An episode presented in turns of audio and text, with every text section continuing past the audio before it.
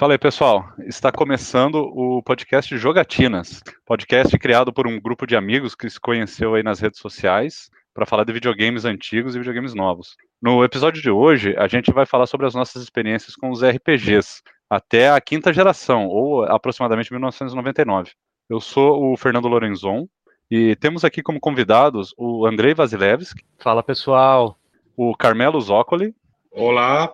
Daniel Ventura. Salve, galera e o Samuel Oliveira. Boa noite, galera. É, hoje, excepcionalmente, a gente não vai ter a presença do Billy, que ele não está podendo participar, mas no próximo episódio ele já grava com a gente.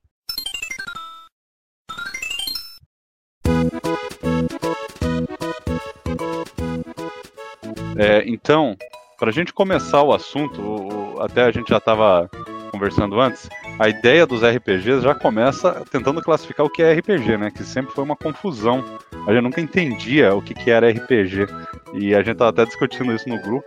Então, assim, eu queria começar puxando esse assunto só pra gente estabelecer mais ou menos o que, que a gente entendia como RPG e tal, a gente definir um rumo aqui na, na conversa. Eu queria que vocês, cada um de vocês, explicasse o que, que vocês entendiam como RPG. Podia ser coisa errada, não tem problema, só pra gente dar uma risada, ver a, a bagunça que era isso daí.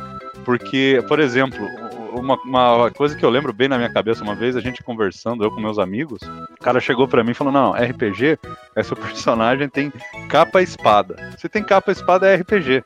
E eu achava meio, meio cru isso, né? Porque daí, sei lá, um jogo do, do Conan, sei lá, o Golden Axe, alguma coisa assim, já virava um RPG, né? Se para pensar. Não faz muito sentido. Aí a gente, não, não, RPG é que tem visão isométrica. Aí a gente fica, pô, mas então o True Lies é RPG? Aquele joguinho do Super Nintendo. Então não fazia nenhum sentido, né? A gente tentava entender o que estava acontecendo ali. E, e daí teve a polêmica do Zelda, que a gente nunca soube dizer se era ou não RPG. Eu acho que foi até os anos 2000 a gente acreditando que era, né? Hoje eu não considero. Eu queria saber a opinião de cada um aí. É, sei lá, quem, quem tá mais afim de, de comentar aí. O que, que vocês entendiam como RPG? Samuel, quer, você pode começar, você tá em primeiro aqui na, na lista. O que, que você lembra o que a galera, então, a tua turma chamava de RPG? Então, no meu caso, na, na época mesmo assim, o, o que pode ser considerado hoje em dia com elementos de RPG e tal, da época no Super Nintendo que eu tive contato, foi o o Super Metroid, que tem a questão da exploração, de você adquirir novas armas, você ir melhorando a personagem e tal. E RPG mesmo, no que eu joguei um pouquinho mais, foi uma revista que eu comprei, acho que da Super Game que vinha um tonado Lundra. Aí eu joguei um pouquinho mais, tal, enfim, achei interessante até, mas não cheguei a, a zerar. Então, aí depois, uns anos para cá, eu comecei a jogar um pouco de Chrono Trigger, né, emulação, Secret of Mana também, e o Final Fantasy 3 também, eu joguei no Super Nintendo Mini também, muito bom. O Secret of Mana e Chrono Trigger vem no Super Nintendo Mini, original, enfim. É, tipo, você só e... foi conhecer os clássicos no, no, depois, assim, então, né? Tipo, na época. Então, é, na época era é, só briga de rua, era jogo de navinha, é. é corrida, futebol. Era o que imperava. Ah, então, que nem você falou, né? Do, do personagem com a capa e com uma espada tal, já sei RPG, mas tá certo que não vai ter capa, mas aquele Magic Sword que a Capcom lançou para os arcades e para o Super Nintendo. Se fosse tirar a questão da capa, poderia falar, então, ah, então Magic Sword é RPG. É, de, é verdade. É, de certo modo é aquilo, né? O personagem vai subindo tela, tela, tal, enfim, você tem que resgatar um amigo lá para te ajudar, mas aquilo ali é mais para um hack and slash do que um RPG propriamente dito. É verdade. O, você falou do Alundra, né? O Alundra ele é meio que um RPG, um action RPG, né? Ele é. Tipo assim, é, dá para comparar com Zelda, mas eu acho que ele. Aí me tira a dúvida, Samuel, você sobe de nível com o personagem assim ou só coleta itens igual no Zelda? É, então, eu faz um tempo já que jogo, não vou lembrar, acredito que deva subir de nível também, que no, é? no Secret of Mana no Super Nintendo, ah, Super Nintendo. se não sobe de nível. Pode falar. O Lundra, ele é tipo Zelda, tu também encontra coisinha para aumentar a energia. Ele é bem no. É como se fosse o Zelda do PlayStation, o Lundra. Eu acho que ele foi feito para ser mesmo Zelda, né? Do, do PlayStation. Assim como aquele do Mega Drive. É... Caramba, agora eu vou esquecer o nome. Que o pessoal considera meio que um clonezinho do Zelda, que parece ser mais legal. É, é Sentry, alguma coisa Sentry, esqueci o nome. O Crusader of Saint, ele é bem parecido com o Zelda. Ah, Mega Drive. É, e eu acho bem mais interessantezinho pelos gráficos e tal. É um jogo que tá na minha lista um dia pra jogar. E, e a gente meio que chamava de RPG, mas não, é, não sei se é, né? Ô, Andrei, e você, você lembra de alguma discussão sobre RPG e quer falar alguma coisa que você jogou na época, lá na, na, na sua infância e adolescência?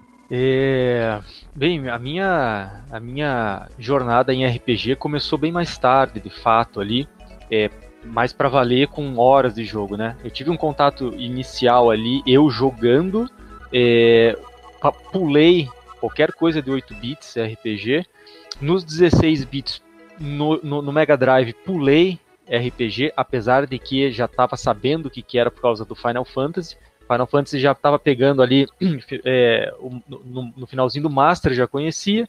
No, no, no Mega já conhecia, estava entendendo já que era aquele sistema de RPG e tal. Não apreciava, não me chamava atenção. É, meu inglês também não era suficiente na época, apesar de que para Mega Drive saiu alguns em português, não sei se não sei se foi o, o, o 3 ou o 4, eu não lembro. Um deles saiu em português, ou dois, não sei.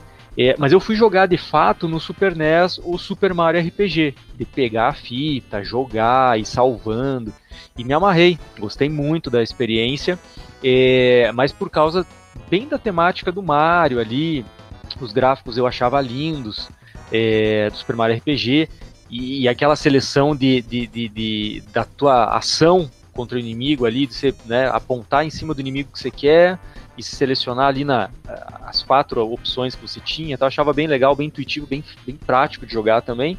É, mas isso foi para mim foi RPG até ali, né? Aí depois fiquei um vale sem, né, houve um vale para mim sem jogar nada é, e fui voltar a me interessar e também aí me dedicar, né, pegar um jogo e passar horas jogando, foi com Breath of Fire 3 no Play 1. Então, aí eu já já dei um, um salto ali, né? Mas RPG para mim é isso, é, era uma coisa meio é, antes de eu ter o, o conhecimento ali da, da, referência do Phantasy Star, para mim RPG ou não existia ou era uma coisa borrada, né? Quando eu entendi o que era do Phantasy Star, não me interessou, não me interessou. Achava alguns gráficos bonitos, tal, uma coisa ali, mas a jogabilidade em si eu achava chata, não me chamava atenção nenhuma. Não sei se é porque é. eu era muito novo, muito criança, mas daí depois o Mario RPG me deu, me deu o gostinho e daí eu fui. Mas é, é, não é o meu estilo, não é o meu gênero que eu consumi durante a vida, assim, né? É, não, é até isso também a comentar. Eu não tinha nenhum interesse em jogar RPG, e, mas assim, se na época tivesse, se eu na minha infância tivesse pego um Final Fantasy no Super Nintendo para jogar, né? Ou talvez até assim no Nintendinho, se eu tivesse tido a oportunidade.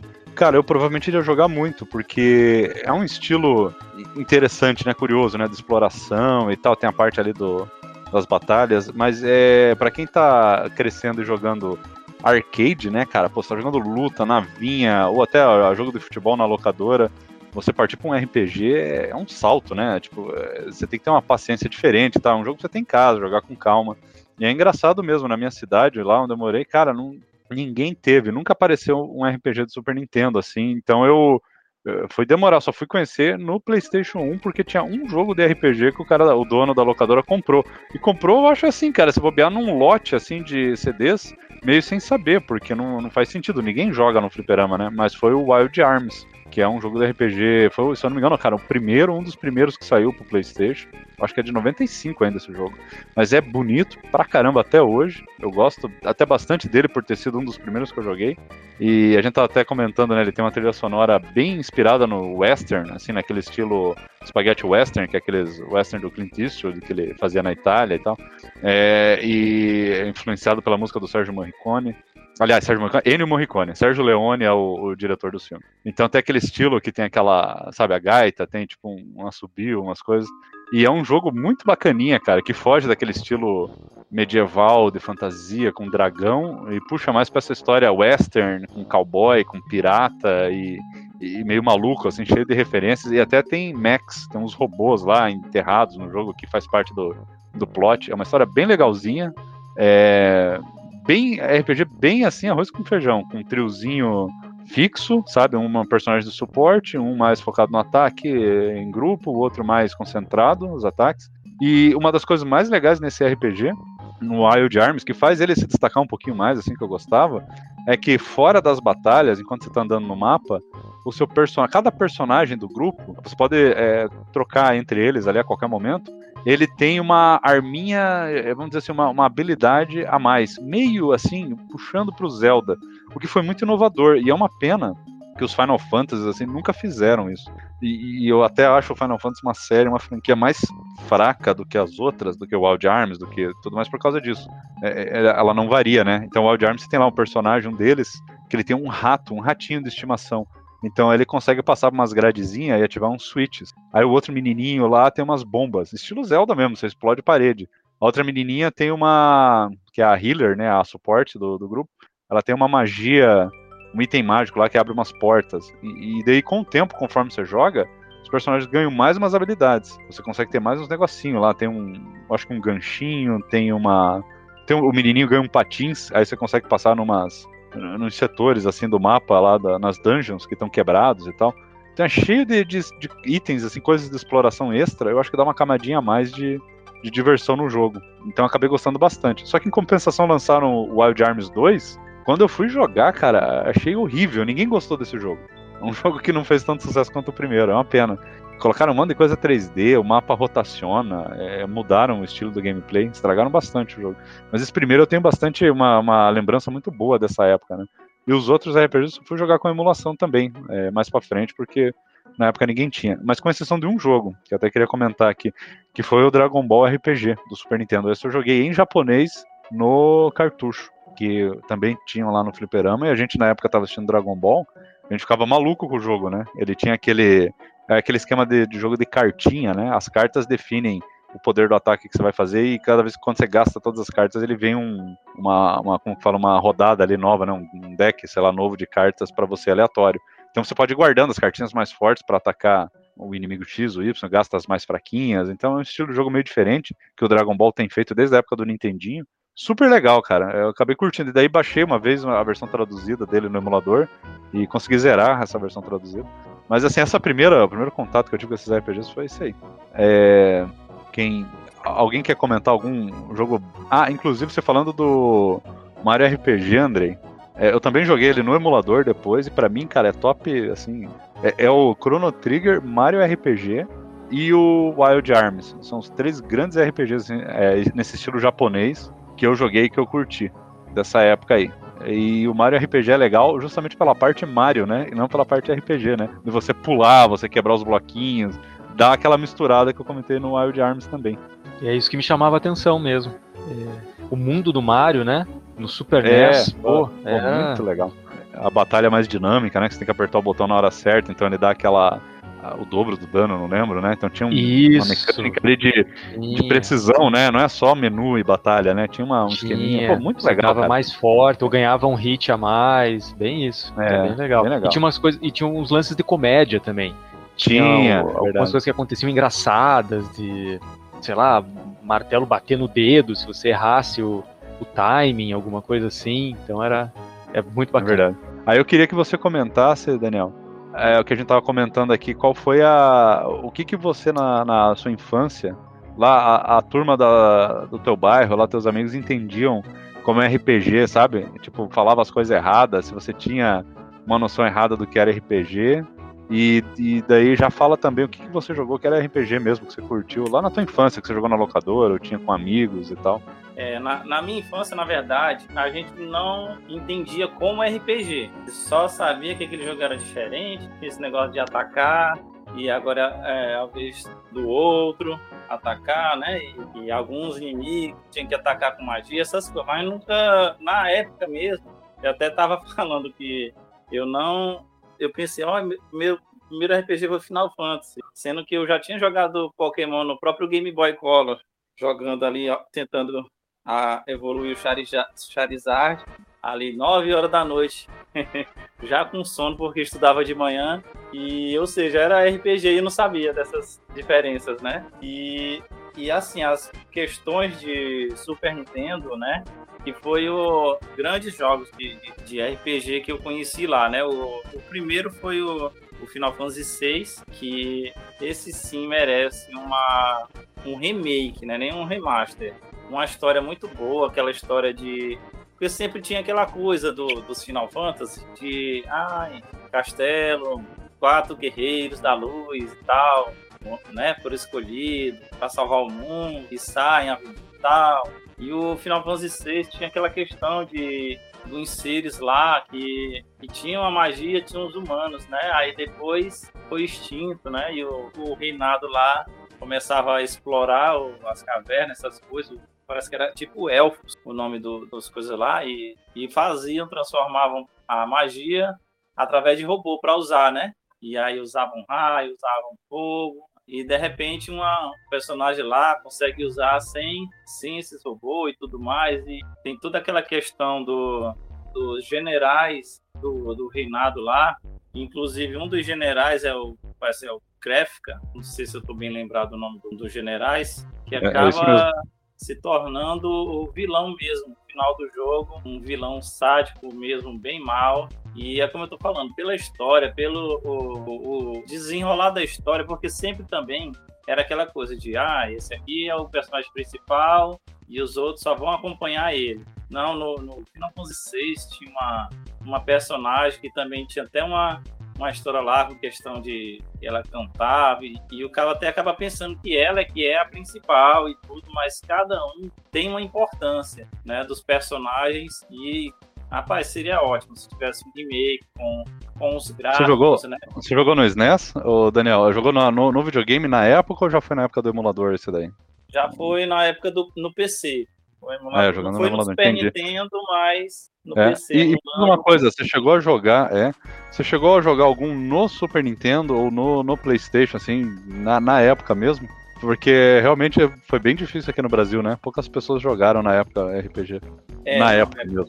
Liberando era difícil pegar um RPG, né, pra, pra locador e tal. Assim, pelo menos na minha região, né? Na minha cidade não tinha isso de, de alugar fita e tal. Era só lá pagando a hora mesmo, né? É, daí complica. RPG pagar a hora, você fale. Isso. Os meio que, né, RPG, não vou nem dizer que é RPG que tinham, era o, era o Zelda, o Metroid, porque tinha aquela coisa de, de, de investigar e, e né, demorava um pouco, né? Pra tudo é, ó, isso, o, é, o Samuel comentou. Horas. Samuel comentou também do que a gente considerava meio que Metroid um RPG por causa da progressão, né? Isso veio que, meio que virou um consenso, né? A gente achava ah, RPG, se você fica mais forte, sobe de nível, é meio que um RPG. A gente tava na época, assim, tentando entender o que, que a galera chamava de RPG, né? Era muito é, doido. Né? Aí a gente acabava considerando. Hoje a gente sabe que Zelda e Metroid não, não são RPGs, a gente não considera, são adventures, né? Isso. Action, action adventure, na verdade, tipo, é um gênero diferente. Aí na próprio Super Nintendo não, né? Mas no Game Boy, como eu te falei, eu, a gente jogava aqui. Aí quando um amigo nosso conseguiu o Game Boy Advance, e aí, rapaz, é engraçado, né? A gente por ver as coisas por hoje. É tão simples, cara. O Pokémon Gold, Silver e Cristal. Mas pra época era, era cara, top demais. A gente via o Pokémon Cristal, porque a gente pegou logo o Cristal, né? Além do mais daquelas coisas de demorar a chegar no Brasil, né? E ainda mais a gente com pouco dinheiro para conseguir o Pokémon Cristal, era aquela coisa, só um tinha e os outros ficavam tudo em volta e tal. E me aluga aí, me aluga por uma noite, me aluga aí e tal. E aí eu fui peguei, aí o cara já tem aquela mudança lá de poder escolher o personagem feminino, o masculino, né? Que no outro Pokémon anterior era só o, o Red, né? O personagem Red, outro colocava o nome. Aquela questão também de horário, de poder já começar à noite, alguns Pokémons que só aparecem à noite, né? O, o Cristal, e... ele era. Me ajuda a lembrar aí. Ele é aquela segunda geração? Agora Isso, eu não lembro. Segunda geração. É que é o Gold, Silver e o Cristal era o equivalente ao amarelo, né? É isso, isso né? E tem, tá. tem algumas mudanças lá com é, tinha dia e noite, agora lembrei. De, de, é, é, e você jogou foi só uma... Uhum. Você jogou o. Qual... questão do Suicune. Sim. Você jogou qual Pokémon primeiro? Foi o Cristal primeiro que você teve contato? Foi. De, dessa. Ah. Não, o primeiro Pokémon que eu joguei. É. Não, o primeiro que eu joguei foi o. Eu não sei, foi o, o Red. Ah, mas foi o Red, tá. Game Boy Color mesmo. Entendi. Ah, sim. É, é inclusive agora que você falou, é, eu, eu lembrei também, joguei Pokémon na época, cara. O Red e eu. Numa, na locadora, o cara tinha.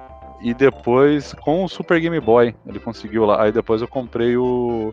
Eu não me aguentei, cara. Foi a primeira vez é, que eu não me aguentei com um jogo assim. Eu tive que comprar o. Comprei o Yellow com o Super Game Boy, porque eu fiquei maluco com a série Pokémon. E, e, joguei também. E aí tá aí, cara. É um RPG que passou batido, esqueci de falar. É verdade, série Pokémon é RPG puro, cara. Classicão, RPG japonês. É. A o Yellow Mas... também, depois eu joguei, a, a, o cara virava de frente lá pro Pikachu, apertava o A, ou era o B, aquele som. É, ele fazia, uma... é, ele fazia o somzinho. Falava, ele falava mesmo. é. Tinha umas, uma, umas falas, né, gravadas, não era só o sonzinho, né? É. é inclusive o, o, é, o Pokémon. É, o Pokémon é um RPG que eu admiro desses japoneses aí, por ele também se diferenciar. Tem esse negócio de você colecionar e tal, e começou uma febre, né? Porque, de novo, é aquilo que eu falei.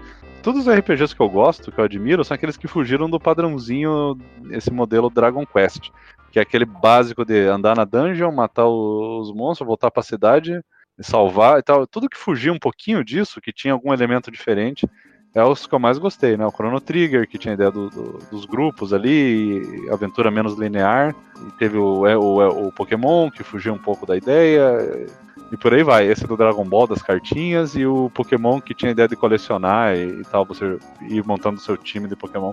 É, tudo que fugiu do padrão era o que eu curtia, porque esse gênero clássico de RPG, ele era cansativo, né? Eu achava enjoativo mesmo. É coisa, como a gente tava falando, é coisa que japonês curte, mas a gente no ocidente, né, não, não tem paciência para jogar. É, não, isso é, isso é muito maçante, o cara ficar farmando ali, né? O, é. Outros falam grid, né? Que quer ficar. Grinding. É, ah, eu no emulador eu só acelero. Eu coloco num ah, botão para acelerar. Que... É, 200, comentei, 300%. Eu comentei com um amigo meu, eu falei, nessa hora que o emulador brilha, acelera e As batalhas é, só pra apertar um ataquezinho. Aí é. o cara quer comprar uma arma nova que chegou lá, mas tu não tem dinheiro suficiente. Vai batalhar, vai batalhar, né? Isso era é, muito é, chatinho, né? No, quando alguns RPGs tinham, tipo aquela coisa, é, você chegar no nível 10, vai ganhar uma habilidade especial nova, até que ia, até que era mais legal para cativar, né? A pessoa a ficar fazendo aquilo. Mas não, quando é só números mesmo, de nível, né, mais HP, era muito chatinho. É, mas voltando, né? Aí o, o Pokémon Cristal, né? Eu, eu escolhi o Totodile, aquele jacarezinho d'água lá, era muito cabuloso. Ainda mais pelo desenho, né? Que ele, o desenho na época tinha aquele jeito meio, meio pato Donald, né? era muito legal. Aí o cara escolhia ele. Muito bom. É, não, beleza. Eu e as vou. Emoções era muito potente ele. Não, eu, beleza, eu vou. A gente pode até voltar. Eu vou passar pro Carmelo, que ele não falou. Vai ser o que mais vai dar uma introdução aí do, do assunto. E a gente volta. Tem muita coisa legal de Pokémon que eu, eu também quero comentar. Inclusive, eu, eu sou. Eu sempre gostei dos Pokémon de água também. Não sei, os de fogo é muito manjado, todo mundo gosta. Eu curti pegar os de água. Eu vou passar pro Carmelo. Manda lá, Carmelo, tua experiência aí com RPG e coisas de é, RPG de computador, né? CRPG que a gente falava também. você lembrar aí. Então, uh, meu primeiro contato com RPG foi, sim, lendo revista na época, o pessoal falava e eu imaginava, eu entendia o RPG como algo que você não tem a ação direta.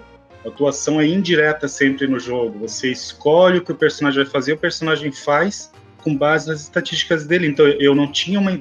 Eu, eu não via graça porque, pô, eu não tenho interação com ele. Eu não vou. Ah, vou lá dar o golpe de espada. Não, eu vou dizer para ele dar o golpe de espada. Aí ele vai lá dar o golpe, ele pode acertar, ele pode errar, ele pode dar um crítico. Então eu não me interessava porque eu, eu vi o RPG uma coisa meio chata, assim. Eu, porra, eu não, eu não tô jogando, eu tô dizendo, eu tô só escolhendo o que o personagem vai fazer. Então eu tinha um certo preconceito com, com, com RPG. Só que daí eu. No, meu primeiro RPG mesmo foi um de Mega Drive chamado Exile. E ele é um RPG de ação. Você tem as, as fases de exploração com visão de cima, tipo clássico assim do RPG, e daí as fases de ação, que é visão lateral, que é mais um jogo de, de, de, aventura, de ação mesmo. E depois daquilo eu comecei a tentar um outro RPG, Phantasy Star, Final Fantasy, e comecei a, a entender o sistema, entender como é que o jogo funciona. E aí eu tive um contato que tu comentou do, dos RPG de computador, e assim, até se vocês forem procurar no Google, um, o primeiro RPG de computador que eu joguei, se tu olhar ele hoje, tu vê ele tu pensa, meu Deus do céu, que coisa medonha. Última 4 é, o último é uma série longa, tem vários RPGs bacanas do último, saiu versão para Master System, inclusive. Eu acho que tem pro Nintendinho, tem uma versão do último. Agora, o Última 4 do computador, se tu olhar assim, ele é arcaico, ele é, sabe, gráficos assim, que mesmo na época os consoles faziam gráficos, os consoles da época faziam gráficos bem melhores. Agora, a estrutura do jogo quando tu começa a entender, tu começa a mergulhar dentro do jogo, tem RPG hoje em dia que não não faz o que ele fazia lá atrás. Você tem assim, sabe, tu tu tem uma liberdade gigante. Eu comecei a curtir isso nas RPGs, de você ter essa liberdade. E o último é um que te dava isso. Você, ah, tu sair explorar. Ah, eu sei que a minha quest eu tenho que ir para a cidade e tal, mas eu não quero ir lá agora. Eu quero explorar uma floresta aqui perto, vou, vou para lá, daí eu descubro uma outra cidade, uma outra dungeon, um outro continente, acabo descobrindo outra linha de, de, de, de quests, né, de, de, de, aventuras. Nossa, o último era um jogo, ele é um jogo de mundo aberto, fantástico, e ele te dá uma liberdade para tu jogar ele da maneira que você quiser, que é incrível. Nos Eles, consoles... Não, só para... É incrementar a, a ideia naqueles esses jogos de computador, os americanos tinham muito essa ideia de fazer um sandbox, né? Sempre foi mais uma Sim. ideia mais fazer uma simulação. E o japonês, quando fazia RPG, ele estava pensando mais numa, numa história, né, num drama. Tanto é que tem gente que fala, ó, RPG japonês é um drama, é uma, uma tipo assim, uma novelização. Né? Você tá contando é uma, uma história linear. É uma história Sim. linear. É o que a gente chama de RPG porque tem batalha. E os americanos não.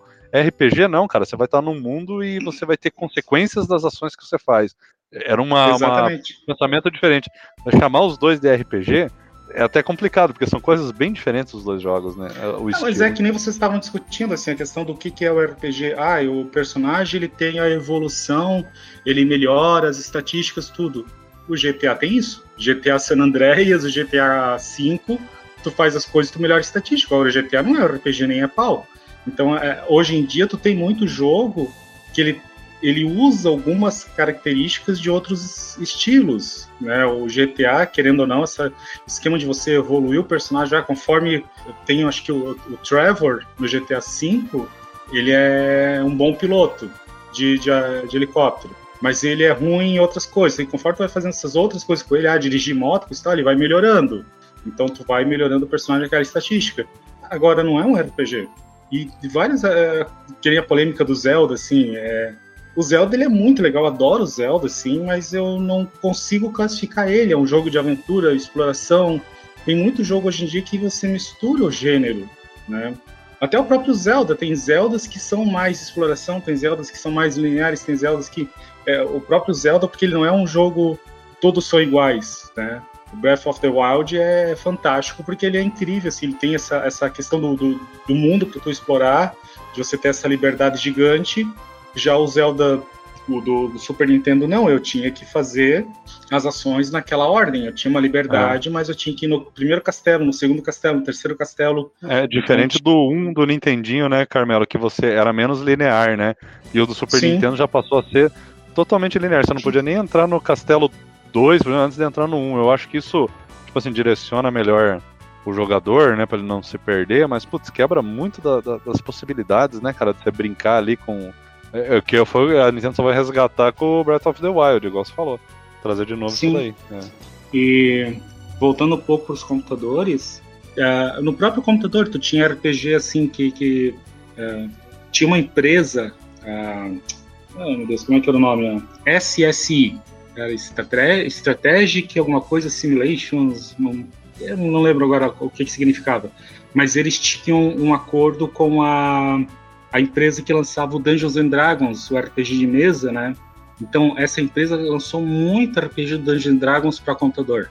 E mesmo dentro dos RPGs que ela lançava, tu tinha estilos diferentes. Tu tinha o Eye of Beholder, que era bem aquele dungeon crawler, que você tinha aquela visão em primeira pessoa, tu ia andando no labirinto, os labirintos estilo Phantasy Star do Master System, que tu tinha aquela visão que tu vai andando, vem os, os inimigos, você enfrenta eles em turnos. Eles tinham jogos de mundo aberto, que nem o Dark Sun, que tu tinha toda é, é, é tu tinha todo um cenário para tu explorar, para encontrar cidades novas, locais novos. Tu tinha jogos uh, em primeira pessoa com um pouco mais de ação.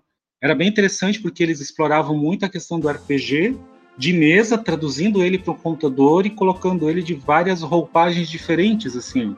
Até por isso que eu penso, assim, se vocês citaram vários RPGs legais ali, Wild Arms, outros. É, é, o RPG ele é, um, é um estilo, é um, é um estilo que assim eu não, não consigo ver. Se tu me perguntar o que, que é o RPG, o que, que define ele, eu não, eu não sei. Eu, honestamente eu não sei, porque tu tem vários estilos de RPG dentro do próprio RPG que são diferentes, que são o RPG com mais ação, o RPG é, com mais liberdade, o mais linear, aquele que você tem uma interação maior com o personagem, aquele que você só põe as ordens e o personagem executa. O próprio RPG, ele, dentro dele, ele tem vários subgêneros, talvez assim.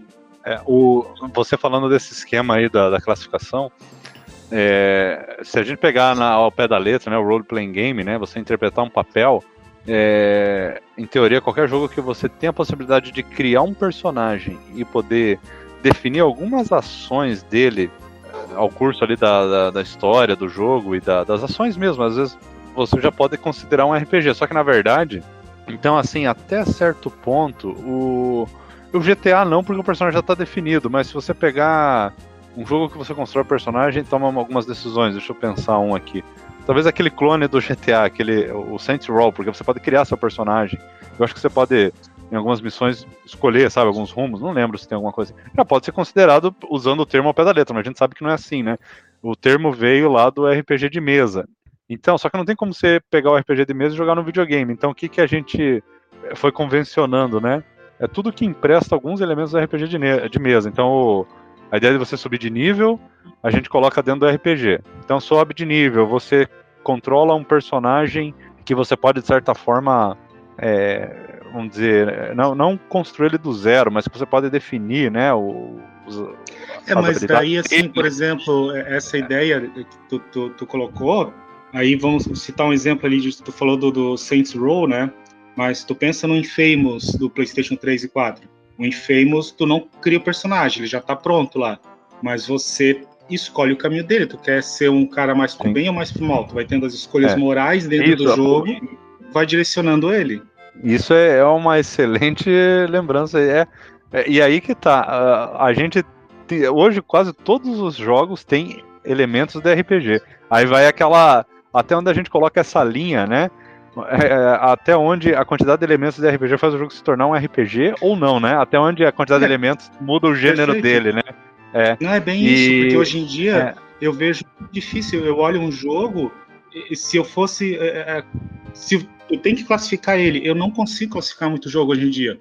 O que saiu agora, o Elden Ring, ou jogos uh, estilo Souls, eles são RPG? Tu tem nível, tu tem as armas, estatísticas, tudo só que ele é um jogo de ação, você tem a interação direta com o personagem, se você sabe, então ele, ele mistura elementos. Agora o Elden Ring incluiu essa questão da exploração do mundo aberto, que não tinha jogos Souls com esse mundo totalmente aberto que nem era o seja, Elden Ring um agora. pouquinho mais, é um pouquinho mais RPG que a série Souls, né, vamos dizer assim, né?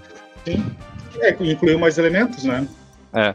O, inclusive, esse de, de colocar elementos e tal, a gente. O que eu vejo é mais ou menos. É, não faz mesmo sentido claro. O que eu vejo é essa. É, como é que a gente fala? Tipo, é, é uma. Igual você fala no direito, lá é, gera um é, precedente, né? Não sei, não lembro agora como é que fala. Quando você julga um crime, e então os próximos crimes passam a ser mais possíveis de você é, julgar ele e ter aquele mesmo resultado por causa daquele primeiro, sabe? O jurisprudência, a jurisprudência. Né? Uhum. Isso, é mais ou menos isso, né? É, sai lá o primeiro Dragon Quest. Aí alguém, aí o produtor fala, isso é um RPG. Na época não tinha muito conhecimento sobre o que, que era. Então, aí todo jogo que sai, que foi o clone do Dragon Quest, passa a ser automaticamente um RPG. Gera uma jurisprudência, é bem isso. Aí o que, que aconteceu? Saiu aí o Final Fantasy, saiu todos esses jogos RPG clássico japonês, o JRPG surgiu ali. E ele é um jogo que, como eu falei, ele é mais um draminha. Ele não é bem um RPG, mas a gente passou a chamar por quê? porque ele é clone daquele original que a gente convencionou de RPG. Aí veio esses action RPG de é, point and click ali, action RPG, que é tipo o Diablo.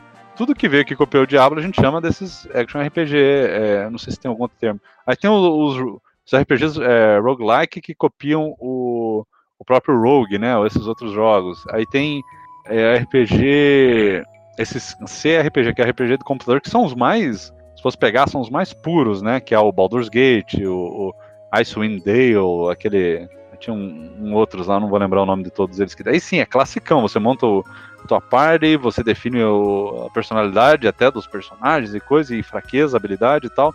Coloca eles na batalha, é meio que um grande sandbox, né? O personagem morre, não tem um game over que você volta e ressuscita. Não, acabou, teu personagem morreu, você tem que começar uma partida nova, né? Montar tudo, ou pega um save antigo. Então é, era bem cruel, porque a ideia era brincar no, na forma de um sandbox. Então você vai criando essas, é, é essas ramificações baseadas em quem definiu primeiro. Esses jogos que você citou, Baldur's Gate, Icewind, acho que é o mais se aproxima da RPG de mesa no computador. Sim. Você bem falou, você vai montar, você não tem personagens prontos, tu vai, a primeira coisa que tu ligou o jogo, tu vai criar, ah, eu quero criar tá, eu vou pegar o Fernando, fazer o Fernando aqui, ele vai ser um bárbaro. Eu vou pegar o Daniel, ele vai ser um mago. Eu vou pegar o Andrei, ele vai ser um ladrão. Vou pegar o Samuel, ele vai ser o clérigo para curar a galera. Eu vou montando o meu grupo e eu entro no jogo e cada um dentro do jogo vou escolhendo os diálogos, tudo. É, é muito legal esses jogos. São para mim, os que mais se aproximam do RPG de mesa. Tu citou também ali a questão do, do Dragon Quest. O Dragon Quest é interessante porque uh, Dragon Quest eu adoro, assim, sou apaixonado pela série Dragon Quest. Eu, eu, até gosto, talvez, um pouco mais até que Final Fantasy.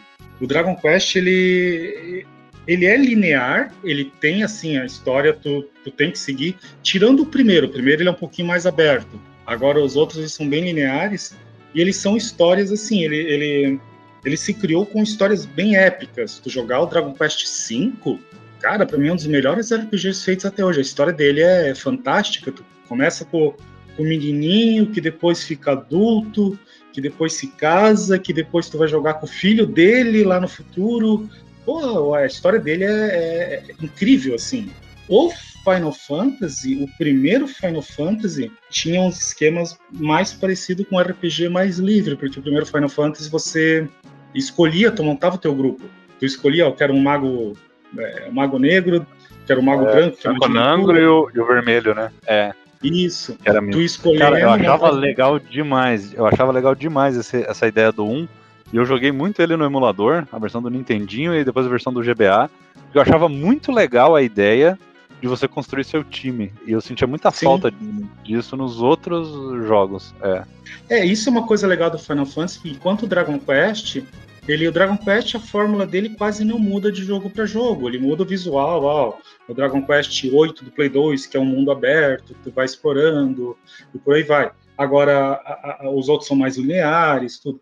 Agora, o Final Fantasy, ele, cada jogo ele se inventa uma coisa, um sistema, uma coisa diferente. Eu acho muito bacana isso. O Final Fantasy 2, o Final Fantasy 2 tinha um esquema muito legal que tu não tinha nível, tu tinha tipo eu quero aumentar a força do personagem, eu tenho que fazer ele bater no monstro. Eu quero aumentar a defesa dele, eu tenho que apanhar sem morrer. Eu quero, então tudo quero, eu tinha que fazer as, as ações para o personagem melhorar naquela ação, naquela estatística.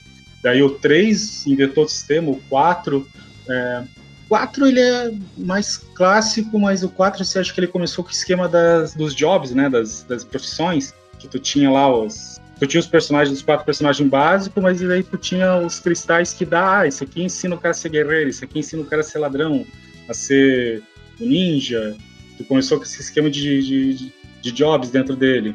É, é muito bacana isso no Final Fantasy, dele, deles irem alterando, criando, testando coisas novas dentro do, do, do próprio jogo, né? O 7, que entrou aquela coisa das matérias, o 9, que voltou a ser uma coisa mais mais raiz, mais puxado para os primeiros. O 10, que ele é super linear, o 10 ele é super, acho que o 10 e o 13 são os mais lineares que tem assim dos Final Fantasy. Que tu tem que ir do ponto A ao ponto B e esquece fazer outra coisa. Se tu não for, é, ah. se não seguir isso, tu não segue no jogo. Eu lembro, eu lembro da polêmica do 13 que você falando, que né, eu conheço muito RPG porque eu lia muita revista de games e, e as revistas de games, principalmente no Brasil, eles, eles, se dedicavam demais a falar de RPG, né? E era um gênero que, como eu falei, eu sempre achei meio chatinho e também nunca tive muita oportunidade de jogar, né? E eu então acabei conhecendo muito, mas eu lembro que teve muita polêmica que a galera com o 13 achava um absurdo que tinha parede invisível, sabe?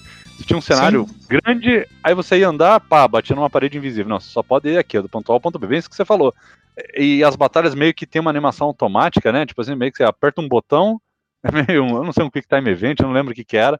E o personagem fazia tudo sozinho e a galera. Mas era extremamente. O esquema visual, do 13 né? é que assim, o tre... é, é, comparando o 13 com o 12, o 12 do, do Play 2, eu acho ele fantástico, mas não sei se algum de vocês trabalha com computação, programação, mas o, o 12 ele tem um esquema que é, é pura lógica de computação. Você tem, você monta o teu personagem, você tem os gambits dele, tu vai escolhendo lá, ah, é, se o meu grupo tiver alguém com energia menor que 50% do máximo, usar magia de cura. Se tu vai colocando condição e ação, condição e ação, nisso você configura o que, que os seus personagens fazem. Aí quando foram pro 13, o 13 é automático, tu não configura nada, simplesmente você tem um, um tipo de.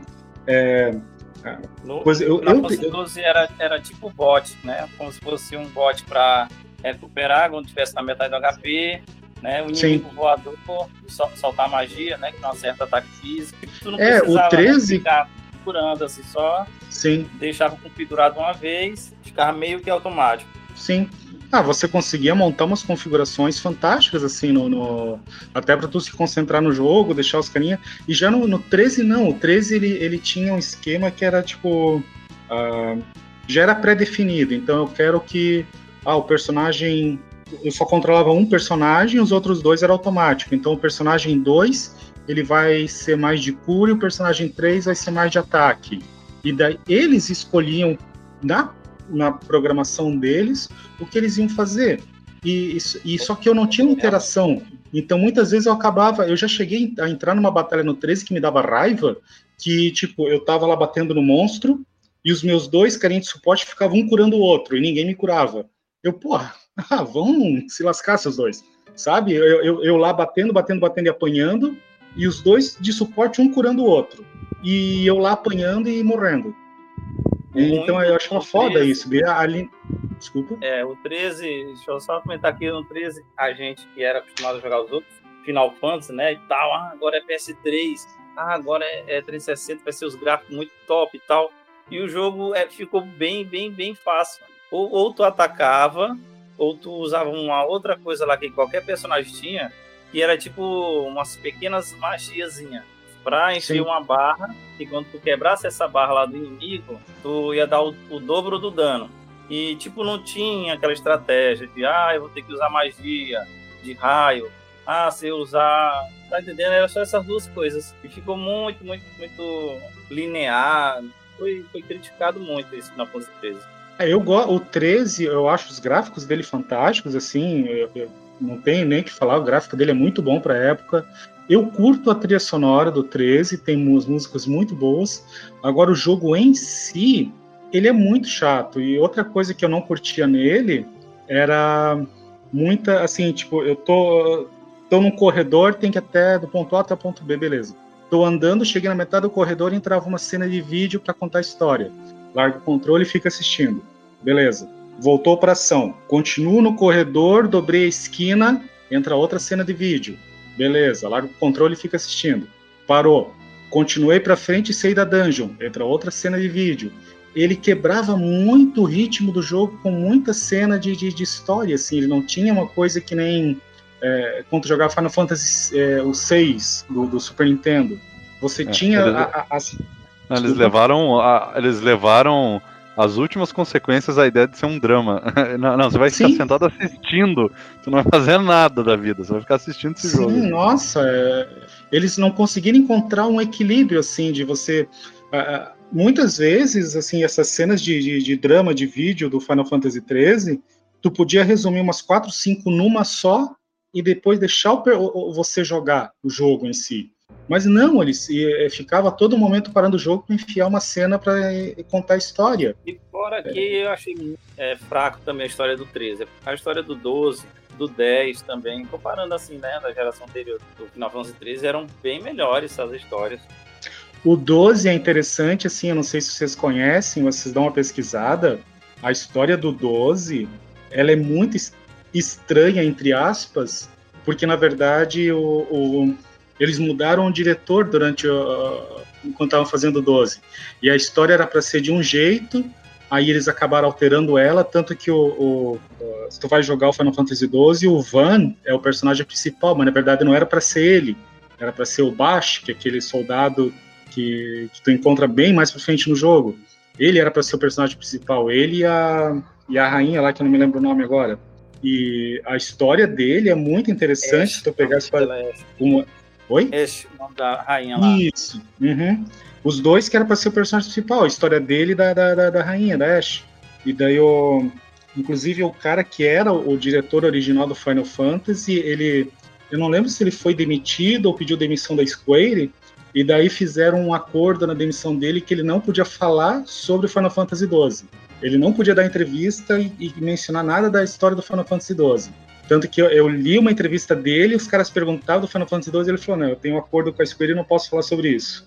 E daí ele foi recontratado pela Square anos depois, e no novo contrato dele continua ele sendo proibido a falar do Final Fantasy XII. Eu, eu não sei qual é o rolo que teve assim interno, mas foi um drama bem grande dentro da Square e o jogo era para ser outro. Apesar disso, eu gosto do 12, eu acho a história dele muito bacana. E eu acho o 12, tu olhar ele, tu jogar ele, ele foi relançado pro Play 4, se eu não me engano, agora, um remasterizado. Eu acho ele incrível, ele conseguir rodar no Play 2. O Final Fantasy 12, eu acho ele fantástico, assim, os efeitos, a, a, dimensão do mundo, tu vê o Play 2, tanto que é, é, eu não sei se vocês jogaram, mas tinha umas partes no Play 2 que o jogo ele tinha uma, uma, uma dungeon bem lá pra frente que era uma torre de vários andares. E naquela torre, às vezes eu pedia pro personagem fazer alguma coisa, às vezes ficava o personagem e os inimigos parados, pensando, processando para daí ir pra ação, porque assim, o Play 2 ele peidava para rodar o Final Fantasy XII. O jogo é fantástico, ele é muito à frente do, do, do, que o Play 2 conseguia fazer. Eu não joguei o 12, não. Acho que eu só joguei umas 150 horas. Ele, inclusive, me, me lembra aí, ele não é um jogo mais voltado para ação, você dá o golpe em tempo real, não é? Um negócio assim? Não, no 12, no 12 você é, escolhia a ação do personagem, ele fazia essa ação, ele parecia um mas, pouco mais. Né, você mas ele entrava? Ele entrava numa batalha assim, igual nos outros jogos? Ou, ou era no não, cenário? A batalha, a batalha... a batalha... era se fosse. É tipo como se fosse o Chrono Trigger, a batalha é no próprio cenário, você não, ah, não entra no cenário novo. A batalha ah, isso ela. Eu tava confundindo. Sim. E, e Lourenço, inclusive na época eu tava empolgado vendo revista, essas coisas, quando foram lançar Final Fantasy 12, e aí o pessoal sempre perguntava ah, como é que vai ser a tela, quebra a tela, né, para modo batalha. E aí ele falou, eu não me lembro de ter colocado quebra de tela para batalha. Aí eu um amigo meu, a gente ficou assim, como assim, cara? E tal, a gente ficou sem entender e tal. Mas é basicamente isso mesmo. O inimigo estão lá mesmo no mapa, vai andando e aparece a seta, né, para batalhar com ele. Sim. Ficou bem melhor. Inclusive, eu até indico para quem não, não gosta muito de RPG assim, que ele é de turno, mas nem parece assim que é pela por ser mais dinâmico. Começar pelo Final Fantasy XII, né? Do, porque no Final Fantasy XII as histórias não são ligadas em relação ao outro, né? É outro mundo e tal, outras histórias. Eu, embora o 12 foi uma coisa que a Square tinha, ela tinha uma ideia na época, e infelizmente eles largaram essa ideia. O Final Fantasy XII, em teoria, ele é no mesmo mundo do Final Fantasy Tactics. Eles tinham essa ideia de, de criar essa essa, esse mundo oficial do Final Fantasy, tu tinha o Final Fantasy Tactics, depois veio o 12, tu tinha o Vanguard History, se não me engano, que também era no mesmo mundo. Então eles tinham uma ideia assim que acabou não prosperando, de, você, de ter um mundo oficial do Final Fantasy. Agora, o 12 realmente, o 12 para tu começar a jogar, se tu não conhece RPG, começar por ele, ele é fantástico, ele é é legal que tem, que nem eu falei, tem pro Play 2 e tem a versão remasterizada do Play 4, A versão do Play 4 ele dá umas melhoradas, algumas coisas, tu pode acelerar o jogo, tu pode ter umas coisinhas para tu é, quebrar um pouco assim essa questão da, da, da dele assim, da, da, da exploração, da demora. E ele ele tem uma música fantástica, a história dele é ótima, cenários são incríveis, que nem eu falei, você vê o, o Final Fantasy XII, eu não eu primeira vez que eu pus ele para rodar no Play 2, eu não, não conseguia imaginar que eu estava jogando no Play 2. Ele estava muito à frente do que eu vi em outros jogos da época. Final Fantasy XII é fantástico, na minha opinião. É, Os... o mundo é Ivalice, e ele foi feito um remaster para o Switch, Xbox e PS4. Sim. É, o, o 12, eu, para mim, é, até até é, vocês queriam polêmica lá, o Zelda RPG não é RPG, não sei o que, vão ter polêmica, vão ter briga hoje. Eu não gosto de Final Fantasy VII. Eu não gosto. Ah, não, enfim. não tô dizendo que ele é um jogo ruim. Não tô ah, dizendo mas eu que digo. ele é um jogo ruim. Mas eu digo para você, é ruim. Se você não tem coragem, eu compro essa briga pra você. Eu gosto dele, mas eu não considero o melhor Final Fantasy. Para mim, eu gosto do 12, eu gosto do 9. Eu acho Final Fantasy 9, sim, fantástico. Eu gosto do 10, que muita gente tem um certo preconceito com ele. E eu gosto muito do, do 6 e do 5. Final Fantasy V, que muita gente não, não, não conhece, porque nos Estados Unidos saiu o Final Fantasy 2 do Super Nintendo, que na verdade era o 4, e o Final Fantasy 3, que era o 6. E o 5 ele ficou só no, no, no, no Oriente, depois acho que saiu pro Play 1, saiu o Final Fantasy 5 traduzido. O 5 ele tem uma história fantástica, o 5 ele é... Eu, eu fico... o Final Fantasy 6 é o, o top, é o melhor para mim. O 5 ele fica tipo um dedão abaixo, ele quase ou empatado com o 6 para mim como o melhor Final Fantasy. O 7, ele é legal, mas ele foi muito no hype da época do gráfico 3D, das é. cenas é. de vídeo, tudo. Então eu não há. Se tu vai ver o jogo em si, eu não. É, é você não pode. É, você não pode dar para Square a capacidade de fazer filminho dentro do jogo. Que daí os caras esquecem de fazer o jogo. Eles começam Sim. a fazer muita cena, isso para mim estraga mesmo. E, e, o Final Fantasy V, agora que você falou, Carmelo, foi o primeiro Final Fantasy que eu joguei. Porque, como eu falei, eu não tinha jogado nenhum. É, na época não tinha na locadora, nem nada, né? O que eu falei, o Super Nintendo eu joguei o do Dragon Ball e no PlayStation Wild Arms. Foram os dois RPGs que eu joguei fisicamente no console. E quando eu tive acesso aos emuladores, pelo fato do 5 ser um jogo que tinha acabado de ser traduzido e tal pelos fãs, né? Então é um jogo que estava muito aparente, assim, em vários sites de ROMs. Então foi o primeiro que eu baixei. E eu joguei e zerei. E até hoje eu acho ele o, melhor Final Fantasy também de todos que eu joguei. Não joguei tantos assim, eu dei uma jogadinha básica em cada um. Mas eu acho ele o melhor por causa do sistema de jobs, que meio que lembra aquela mecânica do Final Fantasy 1 de você montar a tua equipe. Então no 5 você não pode montar do zero os personagens, mas pelo menos você pode escolher os jobs e as estratégias de batalha e tá um pouquinho melhor assim. E isso dava uma diversificada. De novo, foge daquele padrãozinho. Cara, achava super legal isso daí. E, e realmente é um, é um, jogo bem bacana. E a história é legal, admito. Até hoje eu tenho a lembrança Não, da história a do história jogo. Dele, a história dele é muito boa, mas assim, que nem é, é, jogando. Jogando um pequeno um spoiler que todo mundo sabe que é Final Fantasy VII tem a, a morte da Ares. Tudo, meu Deus, Ares morreu, Ares, morreu, morreu, morreu, morreu. No 5 tem uma morte que ela acontece que tu também fica assim, um cara que tu Galuf. conhece do Galuf, meu Deus, eu não, eu não, eu não esperava o bicho morrer no 5. E que cena, hein, ô, ô, Carmelo? Você controla ele lutando contra o chefe. O chefe apareceu no meio da, da história lá, totalmente poderoso já, né? E você cai na porrada só com ele, com o Galuf Sim. contra o chefe. E ele não morre ele tá tipo invencível com alguma coisa, o chefe desce o cacete nele, ele não cai, você manda o comando, ataca, ataca, ataca, até que o chefe desiste. Mas assim, só porque não tinha mais o que fazer, o chefe era super poderoso, podia ter matado. Só que o cara ficou, não lembro por que ele ficou invencível lá, algum poder, alguma coisa que caiu nele. E aí sim ele cai, e tem até aquele, aquela brincadeira que a gente fala, por que, que a galera não usa um Phoenix Down quando alguém morre na história, né? E eles Sim. fazem isso na historinha do jogo. O personagem fala, não, não morra, vou te dar aqui o, sei lá, o Phoenix Down, vou te dar aqui um item de cura. E nada a, a, funciona nele, porque ele usou toda a energia uhum. vital dele no ataque. Aí, como o jogo não pode perder a pare, do, do, não pode perder os quatro personagens, vem a neta do Galuf, que ele era um velhinho, né? Que, que caiu, ele Sim. veio tipo de uma outra dimensão, a Cara, inclusive o nome dela.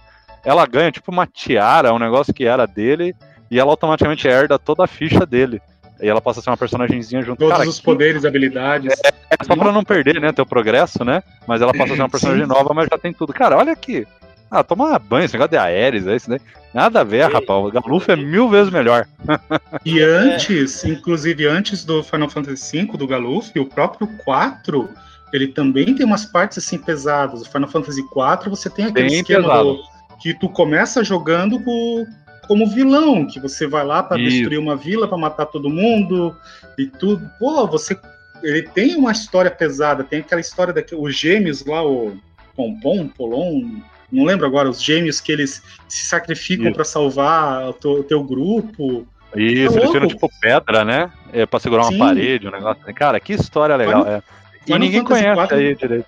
É, foi- É, exato, Final Fantasy IV ele é muito.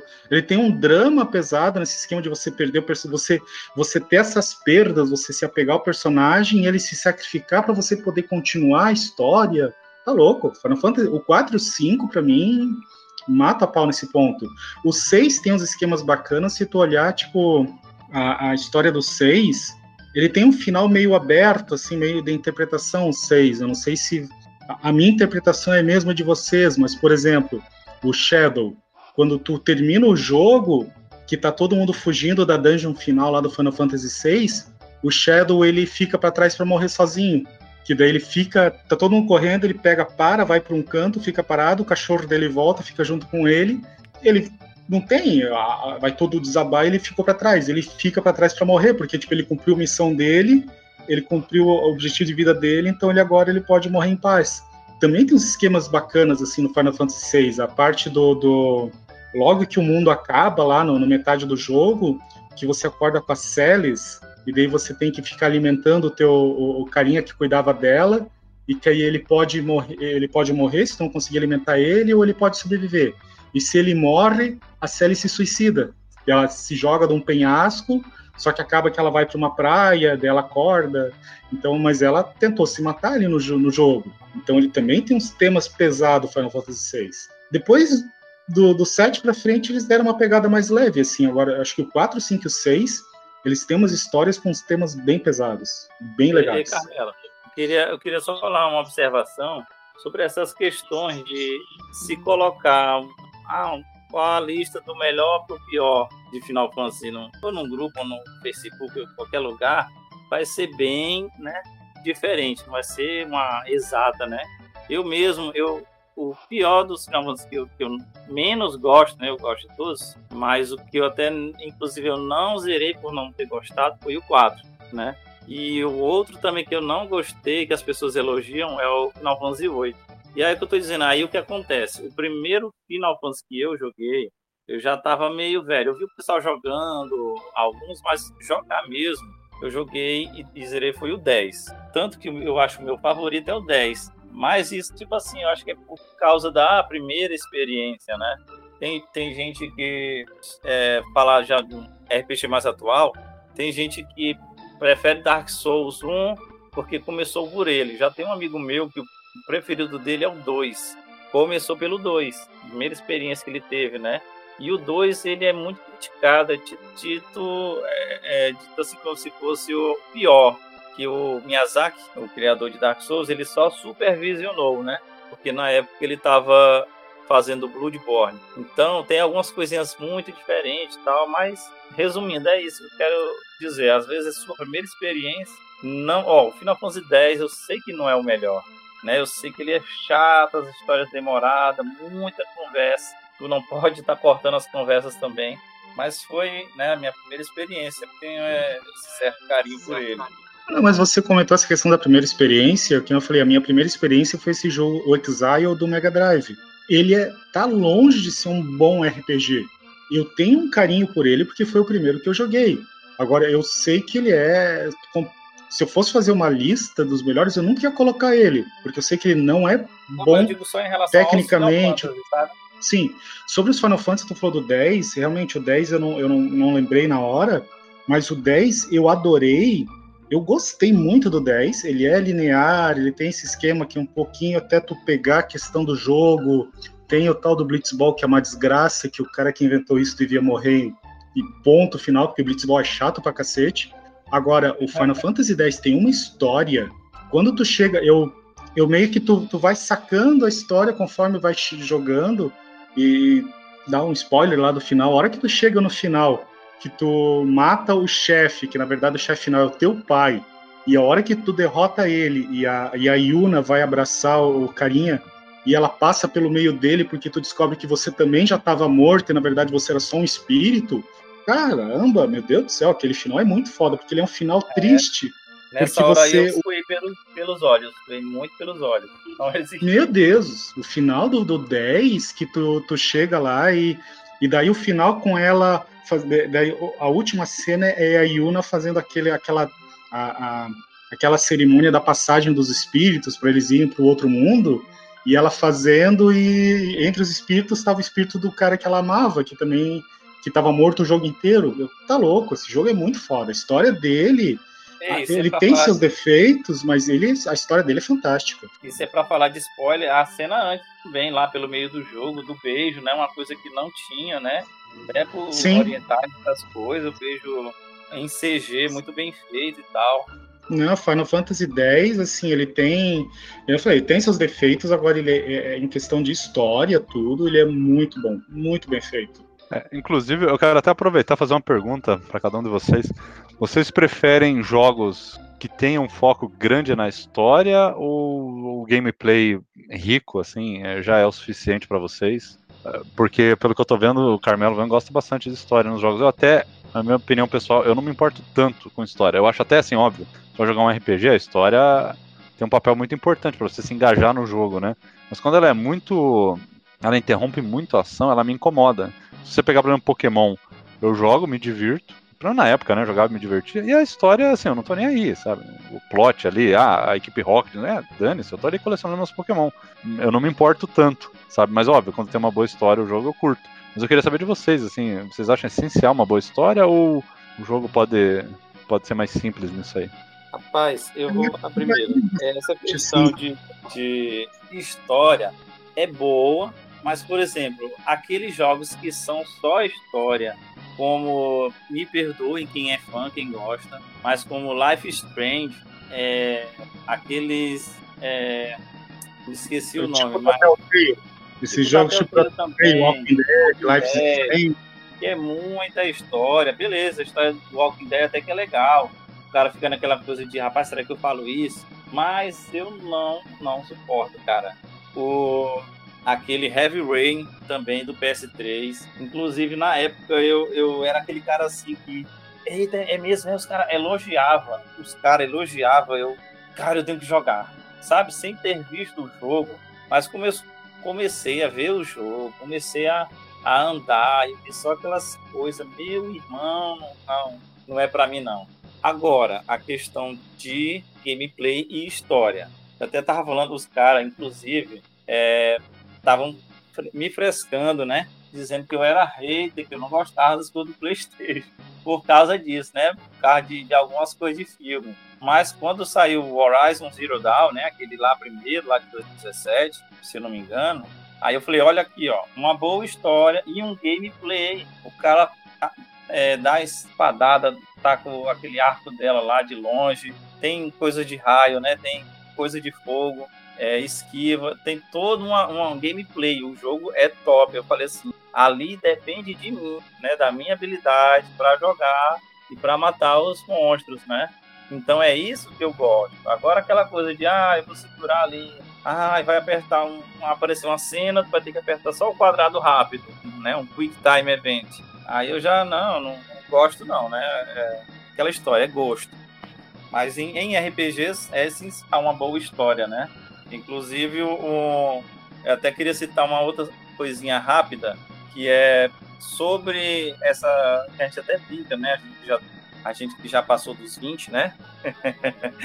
e a gente, ah, a gente jogava antes o game, não sabia nada do play. 20.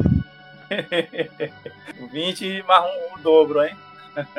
e e a gente falava que jogava assim, saber nada de inglês e tudo, e não tinha problema. Mas quando eu joguei o Phantasy Star 4, eu joguei já legendado em português. E, mano, como fez uma diferença aquele jogo dublado ali, é, legendado em português. Né? Primeiro, a, pode dizer, a chefe lá, a principal, a comandante, né? No início, ela tem alguns golpes que são até melhores, assim, para estar tá atacando vários inimigos ao mesmo tempo, né? E com o passar do jogo, ela pega tipo uma doença, vai atrás de algum remédio, alguma coisa, e tipo, você não consegue salvar ela, né? Por causa do, do inimigo lá, do chefe final, que fez alguma coisa, e, cara, ela tanto faz muita falta na batalha, quanto mesmo na história, você já entendendo o texto, né? Fica uma coisa mais emocionante. Isso porque é um jogo de Mega Drive, uma coisinha de 16 bits ali, né, uma telinha parada para enfrentar os inimigos. E também foi outro joguinho que pode dizer que eu sou emotivo, que eu, é verdade. Eu também chorei no, na parte do, do, jogo, Phantasy Star 4. Questão do gameplay, história, tudo, é, eu acho que assim, é, é, tu, tu chegar num equilíbrio.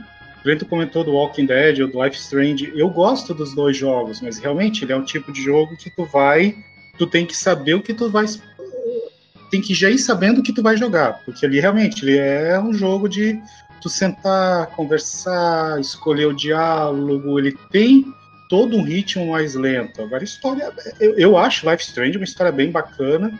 Acabei ele, eu achei tem uma parte lá no meio do jogo que tu vai para uma que tu faz uma escolha que acaba mudando o futuro do jogo, que tu vê que o, a tua escolha que tu achou que era a coisa mais sensacional do mundo fudeu com a vida de um monte de outras pessoas que tu gostava. Então ele é bem interessante a história dele, mas realmente você tem que você ter esse equilíbrio entre história e gameplay é complicado. Eu, eu gosto muito de jogo com história, gosto demais. O Final Fantasy X, como eu já falei, o 12 tem uma história bacana.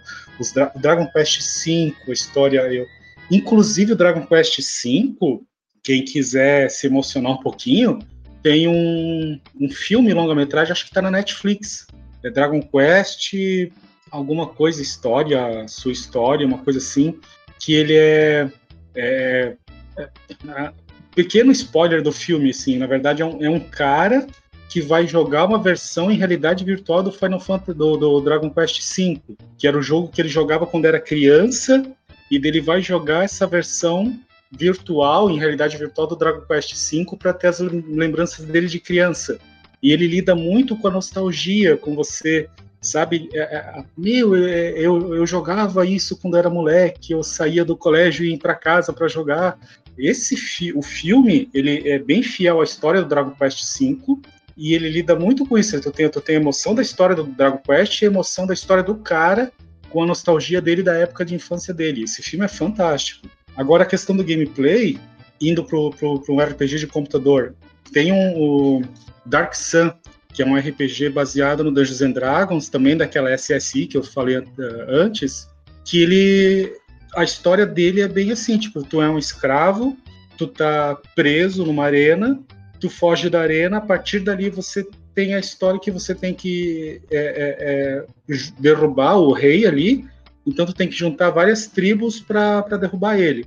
E daí tu vai andando, tu vai, se tu quer ir juntar as tribos, tu vai, se tu não quer, tu não vai, então tu pode ir direto enfrentar o rei no final, assim. E ele é, é, não tem muita história.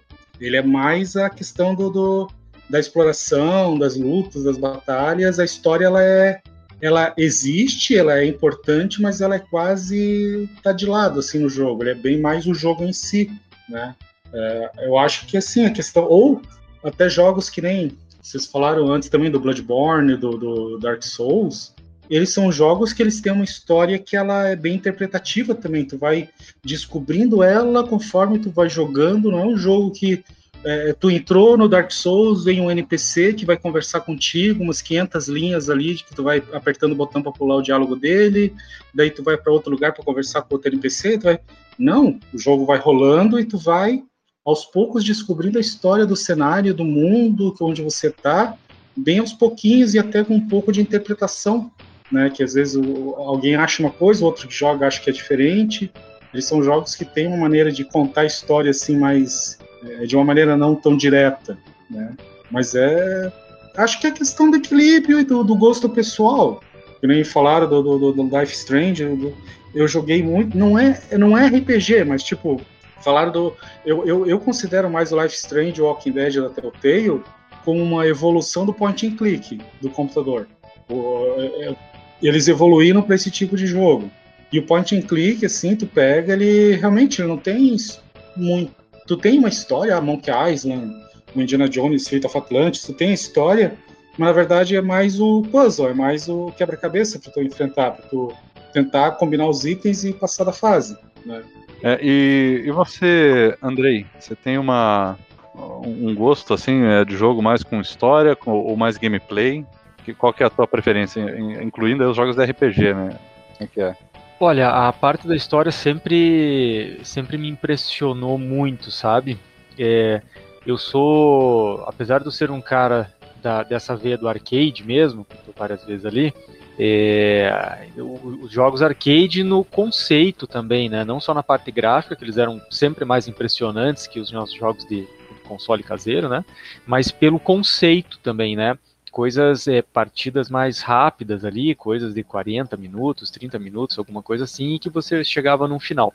Na parte em casa, é, como eu comentei, não tive muito contato com os RPGs de primeira linha, assim, né, dos, das primeiras gerações, mas como depois vocês avançaram, esses próximos eu já já, já tive, já apreciei mais e já pude me dedicar mais a alguns também. É, até, até, até a série Final Fantasy, que não era minha minha minha predileta ali, eu acabei gostando muito já, mas mais para frente ali da, da saga do 13 ali, do 13 2 também. É, até depois queria fazer uma pergunta para os especialistas ali, porque depois do 13.2 tem a, tem a questão do. Acho que é Lightning Returns, Lightning Strike Again, alguma coisa assim, que eu acho que é um meio spin-off do 13, né? Que é só com a Lightning, uma coisa assim. Eu não. Até fiquei curioso ali de perguntar a vocês que manjam mais, que esse eu não, não joguei. joguei o, o 13 só. Mas sobre questão de história, sempre me cativou muito, muito mesmo, assim. Chegava a, assim, a, a, a pirar com questão de história e e tudo mais. Muito por causa dos point and clicks do PC também, que eu fui assim um tarado por, pelos point and clicks, joguei o que tinha na época Sierra, LucasArts, é, o, o que tinha para PC que eu conseguia, eu, eu realmente jogava. E eu, eu, eu aproveitava muito para aprender o idioma também. Porque é, ganhei, na época que eu jogava bastante point and clicks, era 93, no, 93 que eu ganhei meu primeiro computador e, daí, e, e estendi daí, né? Mas é, meu inglês era bem fraco na época, isso me ajudou bastante, dicionário do lado ali, né? E, e jogatina. Mas a história me, me cativava muito. Só que é, é, com o passar do tempo e cada vez menos tempo disponível, eu vou dizer para vocês, hoje inverteu completamente o meu valor. Hoje eu valorizo mais uma questão é, assim de ação rápida, arcade, é, diversão ali, rushes rápidos e jogadas assim, é, do que sentar para jogar. Até esse estilo todo que foi criado, né? Não só Souls, mas que nem a gente falou ali do Horizon, que o próprio Spider-Man, o, o, último God of War, to, to, toda essa linha que foi para terceira pessoa de ação com elementos de RPG e tudo mais, que, putz, requerem uma exploração gigante, diálogos gigantes, backtracking infinito para fazer as quests. É, o, próprio, o próprio Far Cry, que também tem elementos de RPG, né, de progressão, de itens, de caça, é, de quests, de você voltar e receber recompensas, capturar fortes e tudo mais. É, eu joguei, eu joguei, é, platinei o 4, na verdade, eu fiquei alucinado, principalmente com, com ambientação. História ok, mas ambientação achei um troço sensacional. Eu chegava a sentir frio no meio daquela neve toda, assim, tanto que eu achei imersivo aquilo. Foi meio logo que eu tinha comprado meu PS4. É, mas hoje eu não tenho mais condição nenhuma de apreciar essa questão de história, assim. Nenhuma, nenhuma, nenhuma. Não consigo, não consigo, não dá mais tempo e também não consigo voltar para pegar no jogo para você, porra, lembrar onde é que você estava no meio do save, em que quest que era, onde é que tá a tua progressão, ou ir mapa, olhar o mapa. E principalmente, não, não sei o que vocês acham também, aí foge um pouco da questão do RPG, mas vai mais pro controle, mas nesses jogos hoje, muita história e, e, tudo mais, uma coisa, uma questão que me incomoda é a quantidade de comandos, a complexidade. Você pega aquele joystick lá que já tem botão pra caramba e tem, pô, segura o botão, aí ele inverte o layout, daí tem uns 4, 5 layouts no mesmo controle segurando o botão. Então, é, para mim, um esforço muito grande é, é, pegar e lembrar, olhar, começar tudo de novo. Ah, vamos, vamos lá no menu, vamos ver controles. Putz, tem que olhar, lembrar de novo. Tudo de novo. Então, isso, é, os jogos hoje em dia que tem as histórias mais ricas são esses, né? São esses de exploração, mundo aberto, que você, né, como o Carnaval está conversando ali, muito, 500 linhas de diálogo em cada NPC, tudo mais e tal. Não consigo mais, não, não aprecio mais. Não, infelizmente não, não cabe mais na, na minha diversão isso aí. É, é. Inclusive nessa área aí que deixar de jogar um game assim por algumas semanas ou meses, depois pegar, né? Com essa mecânica aí é complicado mesmo. Em vez de ser um ataque mais simples, né? O cara fica perdidinho. Aí, sobre explicando aí o, a questão do Light Returns, ele é o. Assim, cara, o Final Fantasy 13 é ruim, o 13 2 e o Light Returns são melhorzinho, entendeu? O Light Returns, ele, se eu não me engano, parece que se passa 300, 400 anos. É eu sei que é uma, bastante tempo assim, após o anterior. E a principal lá, a corda da invernação, se eu não me engano, também faltando duas semanas para acabar o mundo. Aí vai começar lá e tal a história. Mas, como eu te falei, são melhores e o 13 e 2 são melhores que o 913. E você, Samuel? Você curte mais jogo com história ou gameplay? Como é que é? Assim, o... depende do momento. Geralmente eu curto mais com gameplay, mais que nem foi mencionado o Far Cry aí no caso. Eu jogo Far Cry, Far Cry 4 no PlayStation, eu acho interessante também a, a questão de você ter uma história, né? Você não sair por aí só dando porrada, que nem falam, né? Porrada, tiro, enfim tal, e não, não ter um motivo assim. Então, a questão da história, em certos momentos, eu acho ela vital para o desenrolar do jogo. Claro que tem momentos também que você quer simplesmente pegar um, um jogo assim só quer meter porrada nos outros, que nem nos brigas de rua, mas depende muito do momento que tem o jogo, quando ele tem uma história mais desenvolvida, você tem que ir com mais calma. E quando o jogo é só você chegar e meter porrada em todo mundo, você é só ser que nem na época do Mega Drive, você ser um vida louca e tá tudo certo. Então depende muito do, do momento. Aí vai cara, de, de, acordo com cada mecânica do, do jogo em si, no caso, para poder ver como trabalha isso mais. Um, um RPG também que tem uns gráficos bons, que foi lançado na época tal, é Beyond Oasis do Mega Drive também, muito desenvolvida a história dele e tal, bem legalzinho também. Que é meio que um Zelda também, né? Esse Beyond sim, sim, é o Zelda da Ela SEGA. considerado, é, além do Ele tem Crusader Saturno que é fantástico. Sim. Esse Beyond the Oasis tem a sequência dele no Saturno que é incrível. Esse jogo é Isso, é muito sim. bom. Não, cara, e a versão do Mega, se você pegar numa screenshot, você não acredita que é do Mega Drive. Tem um gráfico muito bonito, né, cara? Muito avançado, assim. O personagem é grande, né? Bem animado. Muito incrível. Sim, muito bem feito.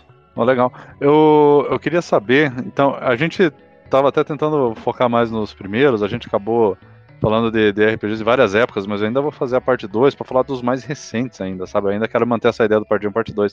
Eu queria falar assim do Fallout, do Skyrim tal, mas vamos deixar pra parte 2, falar dos mais novos. Eu queria ainda focando então nos mais antigões, até a geração 32 bits, eu queria que vocês então dissessem aqui qual era o qual foi o RPG é, que vocês mais gostaram, que vocês mais jogaram e por quê? Quais as características dele que vocês mais curtem? Eu vou começar aqui falando do, do que a gente praticamente menos citou, né? Que foi o Chrono Trigger. Ele, para mim, ele foi o melhor RPG já feito desses estilo japonês, né? Não é o estilo total ali que, porque daí eu acho que entra para mim o Fallout New Vegas, o 4, mas isso vai ser daí num outro episódio. Mas é, desses RPGs japoneses ele é o melhor para mim. Eu só conheci também ele no emulador depois. E eu gosto bastante dele pelo fato dele não ser enrolado nem com a história e nem nas batalhas, né? A batalha acontece em tempo real, ele tem praticamente zero é, necessidade de grind, você consegue passar é, com certa facilidade, sem precisar fazer, é, ficar matando inimigos e tal, só para subir de nível. E eu acho muito legal a ideia de você ter possibilidade de mexer na sua party, você trocar o, os personagens e tal. Então você tem um personagem que você gosta mais, você coloca ali na batalha. Então na tua cabeça você meio que vai usando a tua imaginação para criar história, sabe? Não, aqui nesse chefe, quem matou o chefe foi o personagem tal. Você fica meio que brincando e montando. Acho muito legal isso, assim, quando você tem essa flexibilidade, né? E eu, por exemplo, no, no jogo, meu personagem preferido é o robô. eu sempre gostei de ficção científica e coisa, eu acho ele um personagem sensacional, né? E ele é um dos personagens mais, parar pra pensar assim, mais humanos, né, do jogo, né? Ele tem muito muita personalidade e tal, ele é um personagem super bacana, então eu, quase sempre coloco o robô no meu no meu time. Então é uma coisa, cara, que eu, eu vi assim como uma evolução. Quando eu vi essa, esse esquema no jogo, pensei, pô, todos os jogos de RPG que vieram depois de Chrono Trigger devia copiar esses esquemas. E não. Aí sai lá o Final Fantasy e tal, parece que os caras regridem, sabe?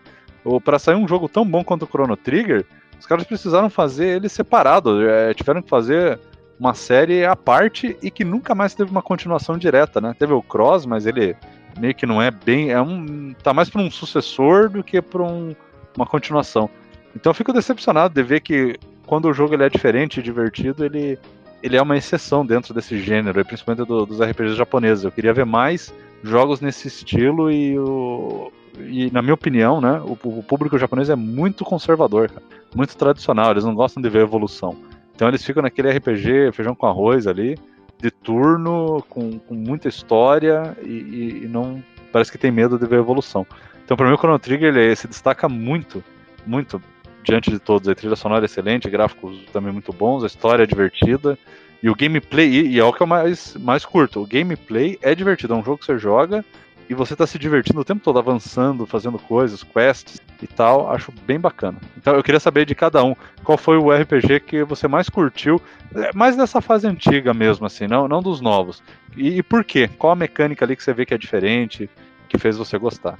É, o, Chrono Trigger, ah, o Chrono Trigger lá, ele é equilibrado, ele é, só desculpa interromper você ali, mas o Chrono Trigger ele é perfeito por esse equilíbrio, que nem você falou, história, gameplay, tudo, ele chegou perto da perfeição de você ter um equilíbrio e de você não ter uma história que fica toda hora parando o jogo para te contar alguma coisa. Você tem um gameplay que é uma delícia de jogar. Chrono Trigger para mim é perfeição em forma de jogo, assim, fantástico ele. É, Samuel, quer falar? Manda lá, cara. Então, no caso, um dos que eu joguei, que é da geração do Super Nintendo, mas não joguei na época, o Secret of Mana. Eu comecei a, a jogar ele, né? Primeiro o bonequinho lá conversa com os amigos, depois ele cai lá de uma cachoeira, enfim.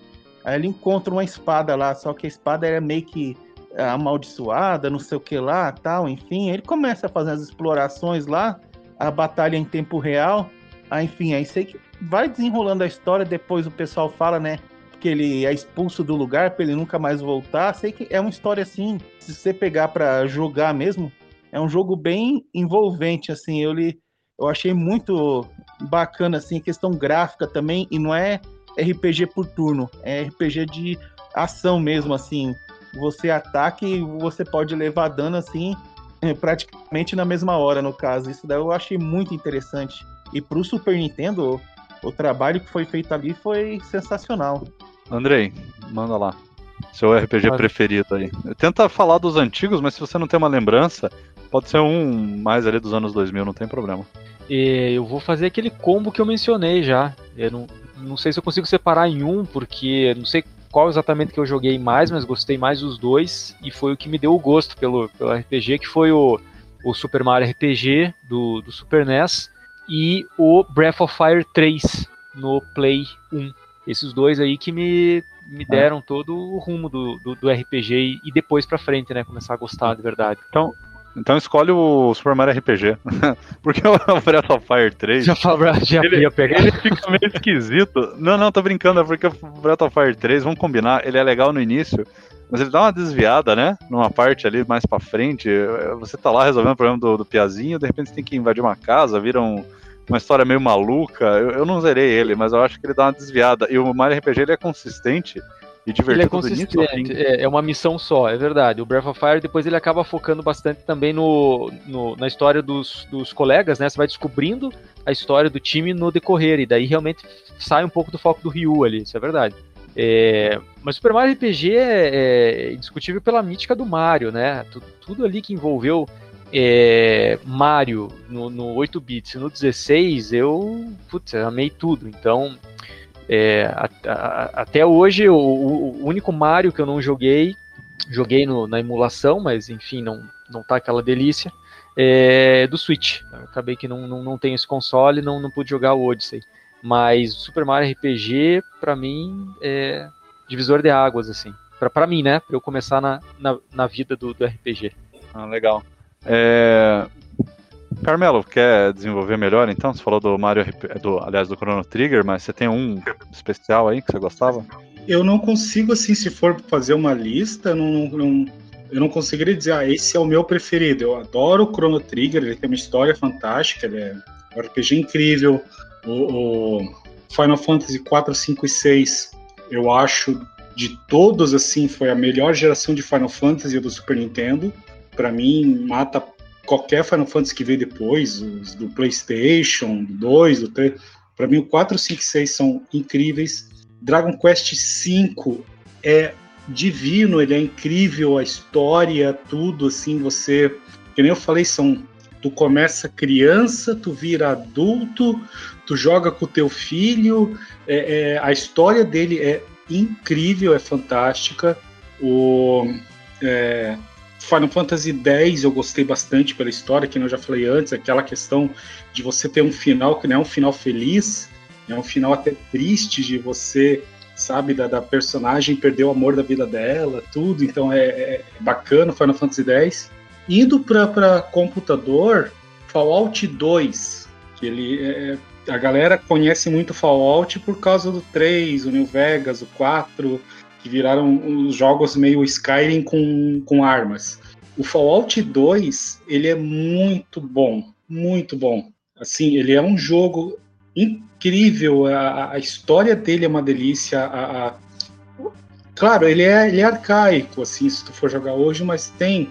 Se tu comprar a versão do, do, do GOG dele, ou pegar por, por outros meios não legais, assim, mas a Fallout 2 tu tem alguns mods para fazer ele rodar melhor hoje em dia, mas ele é um jogo que ele tem uma história boa, ele tu tem uma liberdade legal e ele tem assim, ele ele tem uma, uma, uma essa história da consequência das tuas ações, né? Que nem citando uma quest do jogo, você tem que entrar numa cidade e o pessoal daquela cidade eles são muito xenófobos, eles eles é, têm essa questão da perfeição da raça humana.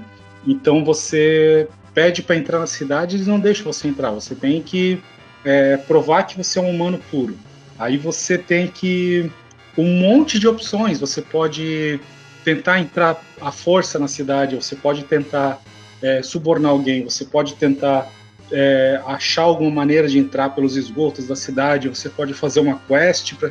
Então ele te dá uma liberdade gigante dentro do jogo. Então, assim, é... eu não consigo citar um. Para mim, é... são vários jogos que, que me marcaram. É, Chrono Trigger, eu adoro. Assim, vamos, é, vamos fazer assim, Carmelo. Um um JRPG e um RPG de computador, então. Você consegue mais ou menos pegar? Fallout 2 e Chrono Trigger seriam ou não? Sim, para mim pode, pode ser. Porque o Chrono Trigger ele tem o um equilíbrio bastante nessa questão de. Chrono Trigger é gráfico, música, história, jogabilidade. Para mim, os caras chegaram num patamar fantástico no Super Nintendo. E o Fallout, pela liberdade que ele te dá, pela história, pelos, momento, porque é um jogo pós-apocalíptico, então ele tem toda uma história pesada da, da, da terra devastada, tudo, mas ele te corta com os momentos completamente nonsense de humor, assim, que tu fica até meio zonzo do que, que, que acabou de acontecer do jogo, assim, que ele te joga uns, umas partes de humor meio louca, assim.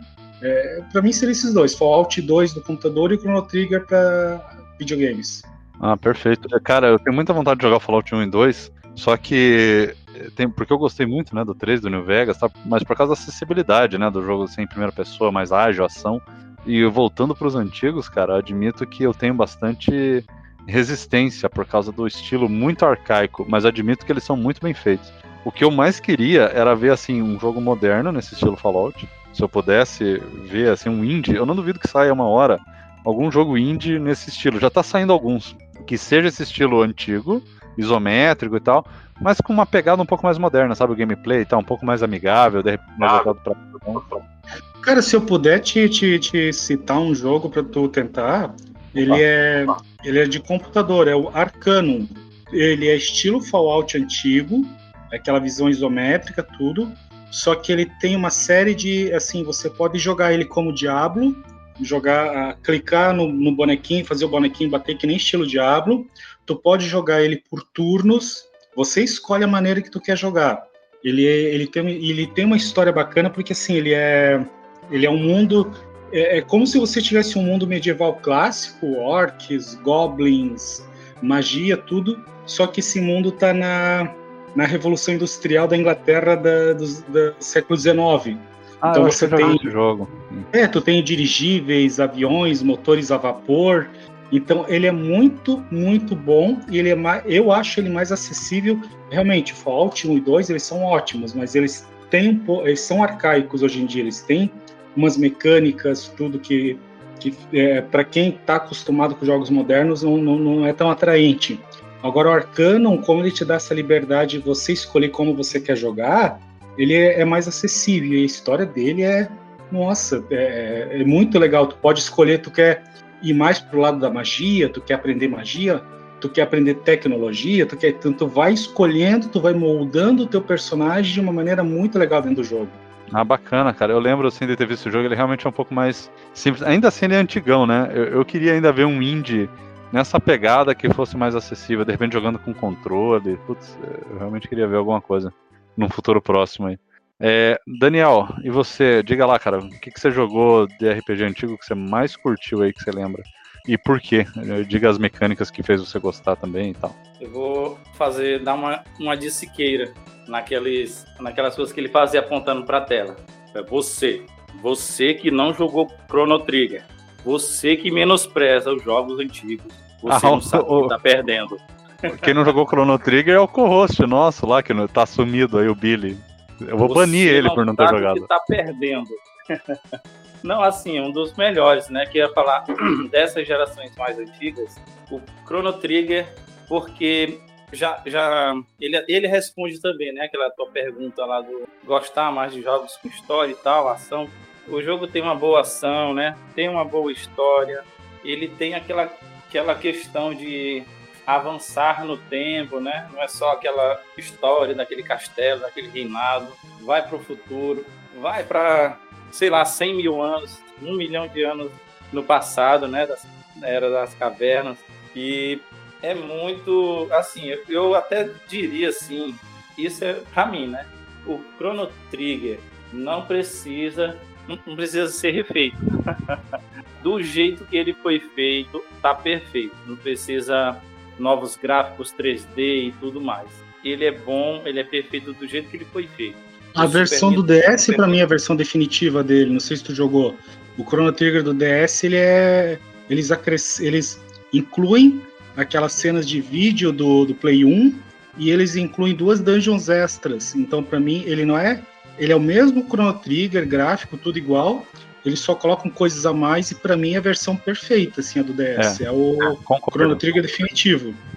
Eu joguei ele é, emulado e é muito bom. o mesmo jogo, entendeu?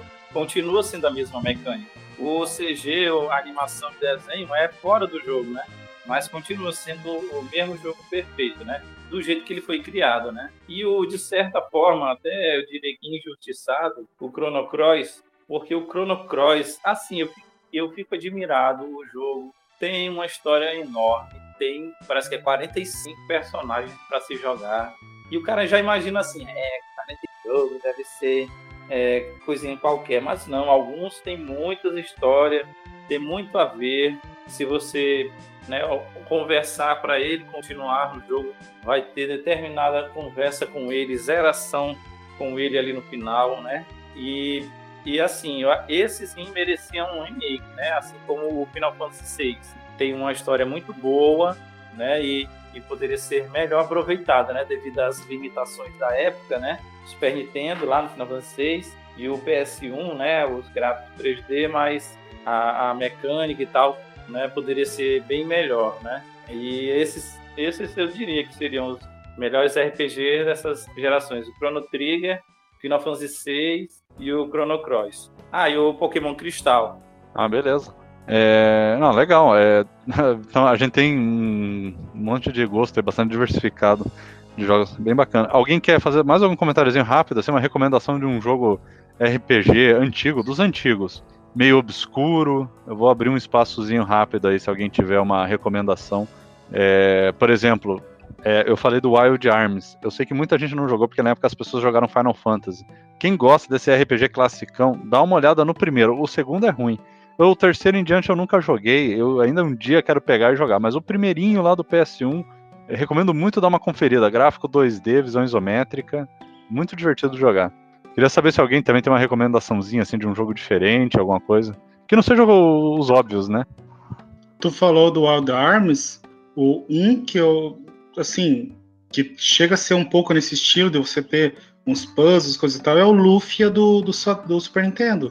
O Lufia tem esse esquema de você ter personagem, você tem que resolver puzzles, não é só o RPG clássico. O Lufia eu acho muito bacana, muito legal o Lufia. Uh, dentro do Super Nintendo, assim, num, de cabeça, não, não lembro de nenhum muito conhecido. No Mega Drive tem o Crusader of Saint, que é o estilo Zelda, Zelda que não é RPG, chupa Billy, mas uh, o Zelda, é, o Crusader of Saint é bacana indo até. A gente vai até o Play 1, Play 2, nesse episódio, Fernando? Não lembro agora. Ah, a gente ia falar até anos 2000 ali, mas é, se você tem uma recomendação do PS2, pode ser. Vamos abrir essa sessão. Não, não seria mais no Play 1, assim. O Play 1 ele tem ah, um RPG 1, muito. Play 1 tem o é, Jade Kokun. É um RPG que ele tem um. É, ele tem uma pegada bem. Assim, ele é. Aquelas cenas tipo Resident Evil, que é aquela cena pré-renderizada ah. com personagem 3D. Não tem, não tem uma coisa. Tá. Não tem uma coisa meio Pokémon nesse jogo? Isso, bem isso. Ele é muito interessante. Ele é um. Eu, é uma coisa que sempre que tu vê a galera falando de RPG, citando, poucas vezes tu vê a galera citando ele. E ele é muito interessante, ele é diferente, ele tem esse esquema meio Pokémon, ele tem esses gráficos pré-renderizados estilo Resident Evil. Ele é um RPG que pouca gente conhece, ele é muito, muito legal de jogar. Um outro jogo do Play 1 que eu pessoalmente adoro, adoro mesmo, que ele mistura Resident Evil com essa ideia de exploração, a câmera parada, o cenário, mas quando tu entra na batalha, a batalha ela é por turnos, com um RPG, é o Kodelka. Kodelka, ele é muito legal. Já é um jogo do também muito bacana. Ele é um jogo é. muito, muito interessante. Ele. ele, ele é... ó, vou puxar de cabeça, aí você me disse isso. Ele não tem uma temática meio. Também período vitoriano, uma coisa meio vampiro, meio dark, assim, não tô Sim. lembrar, bruxaria. Tu, tu tá numa. Ele todo se passa numa, numa igreja, numa abadia gigante, assim, que tu. Tu é uma. A Codelka, que é a personagem principal, é uma bruxa, ela entra lá para roubar esse local, daí ela encontra a primeira luta, ela, ela enfrenta um lobisomem que atacou um carinha, dela cura o cara, e daí tu tem a tua party, que é a Codel, que é esse carinha. Mais pra frente tu encontra um outro personagem, que é um padre, que vai se juntar, e tu começa a explorar aquela abadia, o que acontece lá dentro. É muito bacana o jogo. Ele tem é, essas batalhas por turnos, meio tática, assim, tu tem a evolução do personagem, e a história é muito boa. Uh, o, o, jogo em si, eu, na época, algum, revistas, coisa e tal, meio que criticaram porque o final dele é meio estranho, porque, tipo, o último chefe ele é quase invencível. Tu tem que ter um item que tu pode perder aquele item super fácil e não encontrar ele no jogo, mas se tu tiver aquele item, tu tem uma chance de matar o último chefe. E o final do jogo real é você morrendo. Tu pode fazer um outro final se tu conseguir a proeza de matar o último chefe. Ele é bem estranho, assim, o final do jogo. Mas o jogo em si é muito bom e esses dois do Play 1 pra mim, Jade Kokun e Kodelka, poucas pessoas conhecem, mas valem muito a pena ser jogado. Eu queria falar umas recomendações de, de games, né? Já que não é assim um dos melhores, os meus top, né? Mas são, são indispensáveis.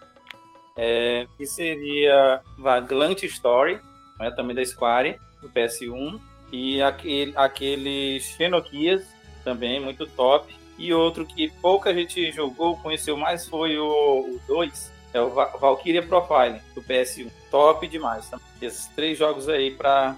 Ah, e mais um aí que até fiquei curioso, que eu ainda vou pesquisar, que era um, um RPG do, do Game Boy, Golden Sun. Que eu não sei se era a continuação dele, e se tu jogasse com o Game Boy no sol, o poder dava mais dano, não tem?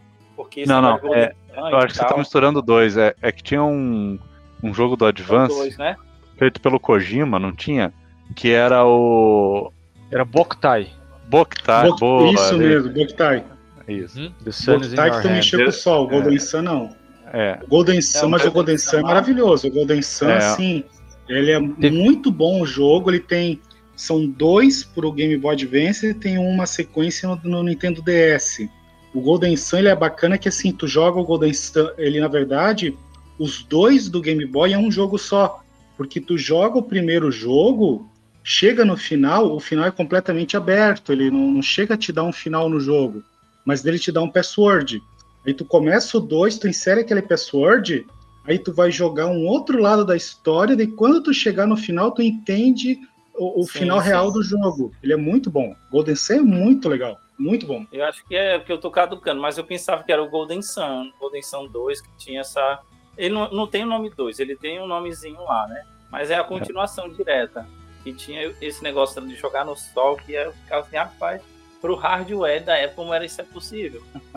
é coisa que, que não dá pra entender. E, e realmente, ele é, é muito top, cara. Jo- é, RPG, depois eu, eu ter jogado alguns do, do PS2 e procurando, percebi que eu, que eu, por ser old school, eu gosto muito de RPG antigo, né? Tanto que eu fui procurar o Final Fantasy 1 depois de ter jogado outros e me apaixonei. O 1, não o Nintendinho 8 bits, né? Aquele, de certa forma, remake que foi lançado por Game Boy Advance e num Collection pro PS1. Cara, eu gostei demais daquele jeitinho ali de castelo, de evoluir, de classe, de mago. Tanto que depois eu lendo, eu descobri que o Final Fantasy IX era como se fosse uma homenagem aos RPGs antigos, com essa questão de castelo e tudo mais. Aí pronto, eu também me apaixonei pelo Final Fantasy IX. Ah, legal. Gente, é isso aí. A gente fez essa rodadinha.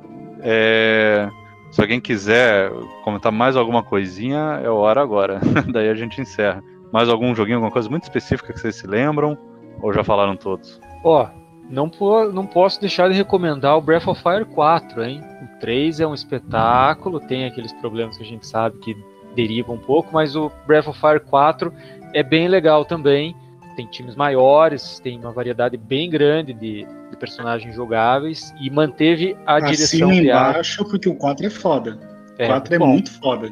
Bom, o começo, o começo dele é mais interessante que o começo do 3. Começa mais emocionante. Não, e toda aquela história de você jogar com, com o personagem e você jogar com o último chefe, você entender a história dos dois, que ele tem os dois pontos de vista. Tu joga Sim. com, com o herói e com o vilão. É muito Sim, bacana sim. o 4. É, eles deram um bom twist aí, verdade. Eu quero saber se Ah. falaram a nossa frase aí, que a gente joga de tudo. não, não falamos, né? Porque o Billy não tá. Mas é uma boa, hein? É, sabe por que, que eu não falei, Daniel? Eu tava pensando no início. Que, que a gente jogava RPG na locadora, né? Porque a gente jogava de tudo, só que ninguém jogou na locadora direito, né? Porque não teve, né? É, mas é um jogo. É que tá, cara. A gente podia. Se tivesse o RPG mais tosquinho na locadora, a gente estaria jogando. Mas o, o único que eu joguei na locadora, que eu paguei tempo e cheguei a jogar um pouco, foi o Wild Arms. Aí depois eu consegui. Até fiz uma cópia pirata do jogo depois, com o dono lá da locadora, e comecei a jogar no computador no, no emulador já. Tipo, ano 2000, 2001. 2001 para 2002 eu consegui o emulador já, que aquele emuladorzinho do PlayStation rodava em qualquer máquina na época. Aí eu consegui, eu tinha um Pentium 3, funcionava super bem. Aí eu zerei ele e adorei. Não, mas é isso aí, galera. Então é isso, eu vou encerrar. Então eu quero agradecer aí a participação de vocês. Valeu. E a gente vai fazer então uma parte 2 para falar de RPGs mais recentes no futuro, talvez com mais convidados também. E espero que o Billy consiga também participar. Mas é isso aí, galera. Falou e aí até a próxima.